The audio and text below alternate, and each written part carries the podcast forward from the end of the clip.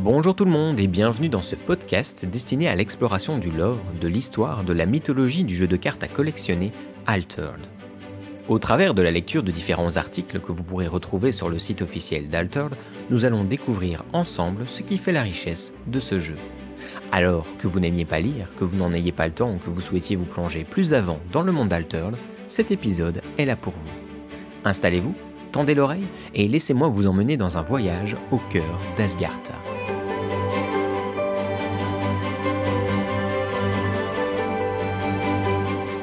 Dans cet épisode, nous allons nous intéresser à la faction Ordis. Nous allons en apprendre plus sur sa philosophie, son implication dans le monde d'Alter, ainsi que les différents lieux et objectifs importants pour elle. Alors, sans attendre, place à l'épisode. La philosophie de la faction Ordis. Les effluves de mana qui se lèvent sur le monde sont l'incarnation par excellence du chaos une source de troubles et de discorde qui continuera de harasser l'humanité et toute la création tant qu'elle sera autorisée à exister. Pour la faire reculer, et peut-être à terme la bannir, comme certains le préconisent, le monde a besoin de structure et d'organisation, et c'est ce que l'Ordis cherche à mettre en place. L'Ordis s'érige en champion de l'ordre. Pour ses membres, chaque chose doit avoir la place et le rôle qui lui sont adaptés. Chaque être doit constituer un maillon essentiel d'un ensemble homogène et performant, tout en s'épanouissant dans cette fonction. De la même façon, pour que le monde retrouve sa stabilité et son unité d'antan, il doit de nouveau être régi par des lois physiques immuables sans craindre l'inconstance permanente du tumulte. Pour que la nature retrouve sa cohésion d'autrefois, elle doit redevenir la gracieuse mélodie qu'elle était. Pour y parvenir, l'Ordis doit bâtir une société qui exprime toutes ses valeurs de pérennité et d'équité. La faction sait que c'est à travers elle et ses altérateurs que la création pourra retrouver son équilibre. Pour que cet idéal puisse voir le jour, l'Ordis concentre ses efforts sur la notion de justice, qu'elle soit purement judiciaire ou sociale. La justice est pour l'Ordis le socle à partir duquel la société humaine doit être rebâtie, et pour constituer une base solide, elle doit se montrer inébranlable dans son impartialité. La charpente de l'édifice social doit, pour solidifier toute la structure, être elle aussi inflexible et résiliente. C'est pourquoi l'Ordis prend un soin tout particulier à élaborer et entretenir son corpus de lois, le Codex. Pour autant, l'Ordis, influencé par les préceptes Lyra, sait que cet ordre se doit d'évoluer sans cesse et de s'adapter, comme un roseau peut se courber pour endurer l'ouragan. Mais tout cela serait vain sans le travail de mémoire pour lequel milite l'Ordis. En effet, c'est par la connaissance du passé que se renforcent les sociétés du présent. C'est en reconnaissant leurs erreurs que les structures humaines se consolident et se fortifient. C'est pourquoi, en plus des chefs d'orchestre, architectes et magistrats que compte la faction, de nombreux historiens et philosophes y siègent également. En étudiant les événements et les tendances, les chroniqueurs Ordis arrivent à entrevoir et comprendre comment troubles et conflits ont vu le jour, par quelle turpitude Asgartha a dû passer pour en arriver là, dans le but de ne pas reproduire les erreurs du passé. En poussant toujours plus loin leurs recherches, ils commencent même à pressentir la cause possible de la confluence. Il n'est pas inconcevable que l'humanité et ses imperfections soient à l'origine de ce cataclysme, et l'Ordis fera tout pour préserver le monde d'une nouvelle calamité. L'organisation de la faction Ordis la hiérarchie de l'Ordis est rigide et pyramidale, parfaitement structurée. À sa tête trône la tétrarchie, un conseil restreint rassemblant trois dignitaires de la faction auquel s'ajoute un représentant du peuple, appelé pour quatre années, quelle que soit son origine sociale. Ensemble, ils déterminent les grandes orientations du quadriennat à venir, les grands chantiers politiques, sociétaux ou économiques à définir, les actions ou enjeux à mener ou à résoudre. Toutes ces préconisations passent ensuite par le vote populaire, qui les invalide ou les concrétise en décret officiel. Mais avant d'être proposées en délibération, ces recommandations passent par tout un processus d'étude, d'analyse et de réflexion. Divers cabinets se penchent sur ces questions, du clerc au légat, en passant par tout un cortège de fonctionnaires. Cette bureaucratie tentaculaire fait de cette faction un colosse d'une lenteur parfois exécrable, mais elle reflète la volonté de l'Ordis de peser le pour et le contre dans l'optique de prendre la bonne décision quant à une problématique donnée. Une fois cette approche prudente dépassée, force est de constater que la faction devient un rouleau compresseur d'une efficacité incontestable. Pour autant, elle compense cette relative pesanteur par la présence d'un réseau étendu d'informateurs. En compilant les rapports que ces derniers envoient, l'Ordis est capable d'anticiper de nombreux troubles et tensions des années à l'avance et de les désamorcer de la meilleure manière possible. Leur style d'altération, le ECA. Le style d'altération de l'Ordis, connu sous le nom de ECA, est une discipline bien particulière qui prend appui sur l'évocation de concepts par le biais du verbe écrit. Les altérateurs de la faction, les scribes, parviennent à réécrire les lois de la nature, que ce soit de façon temporaire ou permanente. Pour ce faire, ils font usage de glyphes qu'ils apposent sur le monde pour le manipuler à leur guise. Ce qu'ils écrivent prend vie, car pour eux, les mots et le langage contiennent l'idée même du concept qu'ils représentent. Les rites et initiations de la faction. Lors de leur incorporation au sein de l'Ordis, ces adeptes se font tatouer un glyphe spécifique, un petit losange qui rappelle le monolithe. Par la position permanente de ce symbole, ils affirment leur appartenance à la faction et proclament que leur individualité s'efface au profit de la collectivité, que leurs intérêts personnels ne supplanteront jamais ceux de son organisation tutélaire. Avant de se voir octroyer cet honneur, les aspirants doivent faire preuve de diligence et d'efficacité, d'intégrité et de loyauté. Ce n'est qu'après une longue initiation, faite d'examens et d'intenses périodes de noviciat, qu'ils peuvent prétendre à entrer dans la faction. Mais ce glyphe a une autre fonction bien plus utilitaire.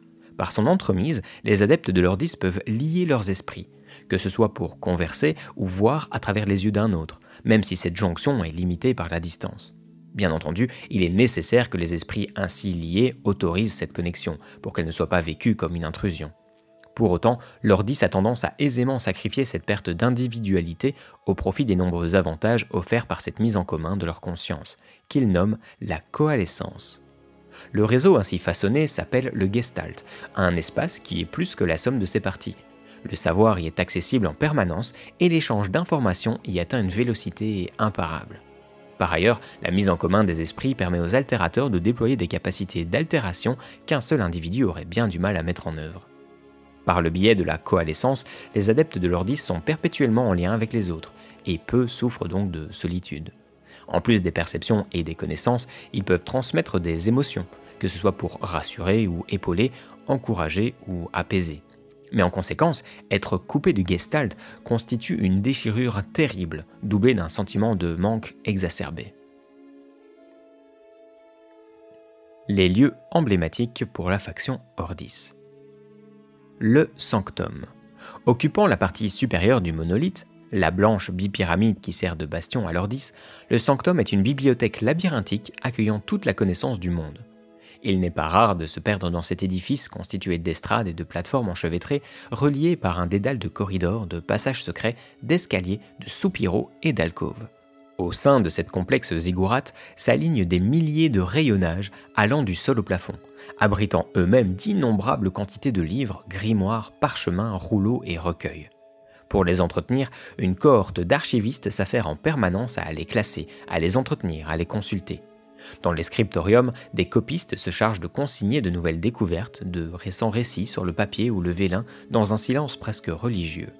Dans les halls voûtés dédiés à la consultation, des bancs sont mis à la disposition des visiteurs pour qu'ils puissent parcourir les pages des ouvrages qu'ils ont demandés, tandis que des bibliothécaires explorent celles de leurs registres et index. Depuis quelques années, les Axiom ont fait installer des presses alimentées au Kellon dans certaines salles isolées afin de faciliter le travail des scribes, même si une partie d'entre eux peste contre le ronronnement de ces machines qui viennent troubler la quiétude solennelle des lieux. D'ailleurs, la technologie vient de plus en plus investir le sanctum. Les lanternes au Kellon remplacent petit à petit la lueur des bougies. Un complexe mobile composé de miroirs aux mille facettes redistribue la lumière de l'extérieur vers les zones obscures, se mouvant en fonction de l'heure pour s'adapter à la course du soleil. De petits automates montent et descendent le long des étagères pour permettre aux archivistes d'accéder aux livres au perché sans recourir à des échelles ou des chariots élévateurs. Le sanctum, en définitive, est tel que l'Ordis l'a voulu, un monument grandiose célébrant le savoir et la connaissance, un phare qui éclaire l'humanité de la lumière de la sagesse. La fourmilière. La partie inférieure du monolithe se nomme la fourmilière et à juste titre tant elle grouille de vie. C'est là, au sein d'une myriade de cabinets et d'officines situés sur tout son pourtour que se façonnent les lois et les édits. On peut facilement y contempler toute l'étendue d'Asgartha et la mer qui encercle la péninsule. On peut aussi y observer les rues bondées d'Arcaster, loin en contrebas, ses marchés, ses zones portuaires. Mais les clercs et autres greffiers qui y évoluent prennent malheureusement rarement le temps de le faire. Ils vont et viennent de bureaux en guichet, de comptoirs en succursales, transportant des messages, des documents, des arrêtés, des ordonnances à faire signer ou des décrets à faire entériner. Tout en bas de la bipyramide, le long de coursives suspendues au-dessus du vide, certains se pressent dans le majestueux oratorium où des rhéteurs déclament, haranguent ou scandent, alors qu'en dessous, au-delà de la verrière en pyramide inversée, les Asgartis vont et viennent à leurs activités quotidiennes. Dans les étages supérieurs, l'assemblée débat sans relâche entre les colonnades de marbre et les bancs de son somptueux amphithéâtre, tandis que le grand chancelier arbitre les délibérations depuis son pupitre. Encore plus haut siège le tribunal, l'organe chargé de dispenser la justice. Dans ce vaste hall, ceux qui ont fauté sont jugés, écoutent les verdicts, entendent leurs sentences sous le regard impartial des Eidolons. Manjet et Mesektet. Ces deux vaisseaux grandioses au profil acéré, respectivement la barque de jour et la barque de nuit, écumaient le protectorat Asgarti pour protéger la péninsule des flux de tumulte et des créatures qui chevauchent parfois ses courants. Il n'était pas rare de voir leurs silhouettes, effilées comme une flèche, percer les nuages et projeter leur ombre sur les paysages en contrebas. Car ces navires amiraux patrouillaient les cieux presque en permanence, avec à leur bord des altérateurs repoussant le tumulte et des contingents armés parés à intervenir au moindre trouble venant de l'extérieur. Ces troupes d'élite, les Tagmata, représentaient la première ligne de défense contre les abominations qui posaient parfois le pied en Asgartha, menaçant les communautés humaines ou les autres espèces qui y vivaient. Malheureusement, les deux navires ont subi de terribles avaries lors de la dernière intrusion de Singula, un farouche léviathan qui harcèle régulièrement la péninsule. Mais si Mesektet s'est abîmé au sein du tumulte et doit encore être retrouvé, Manjet est en cours de réparation dans les chantiers navals de la ville de Sadraka afin d'être prête à se joindre à l'effort de redécouverte. Les objectifs actuels de la faction Ordis. Le Gestalt. Alors que certains d'entre eux s'apprêtent à accompagner les corps expéditionnaires, les adeptes de l'Ordis travaillent aux côtés des Izmir et de l'Axiom à la fabrication des Espars, des balises qui permettront aux altérateurs Ordis de continuer à communiquer à travers le Gestalt avec leurs homologues restés en Asgartha. Ces antennes sont des prérequis essentiels au lancement de l'expédition pour que les corps puissent transmettre leurs découvertes et de potentielles demandes d'assistance. Pour les nombreux explorateurs, le maintien de cette liaison permettra aussi de converser indirectement avec leurs proches et d'alléger un tant soit peu l'isolement qui ne manquera pas de peser sur leur morale. Les civilisations antiques. L'Ordis coordonne avec les Izmir les efforts de recherche concernant les causes de la confluence. Si les initiés se concentrent sur les phénomènes magiques qui auraient fragilisé le tissu de la réalité, l'Ordis se focalise avant tout sur l'étude des civilisations passées et dont les actions auraient pu mener au cataclysme. L'examen des vestiges, des reliques et des mœurs des temps anciens a offert à l'Ordis une vision encore imparfaite de la grandeur passée de l'humanité, mais certaines certitudes ont commencé à s'affirmer au sein de cette fresque encore sibylline. Ces adeptes savent que de nombreuses contrées et nations mythiques ont existé avant d'être effacées par le tumulte, et que certaines auraient rayonné jusqu'aux quatre coins de la création. Ces éclairages attisent les spéculations les plus folles et nourrissent l'espoir de l'Ordis de bâtir une humanité unifiée sous une même bannière.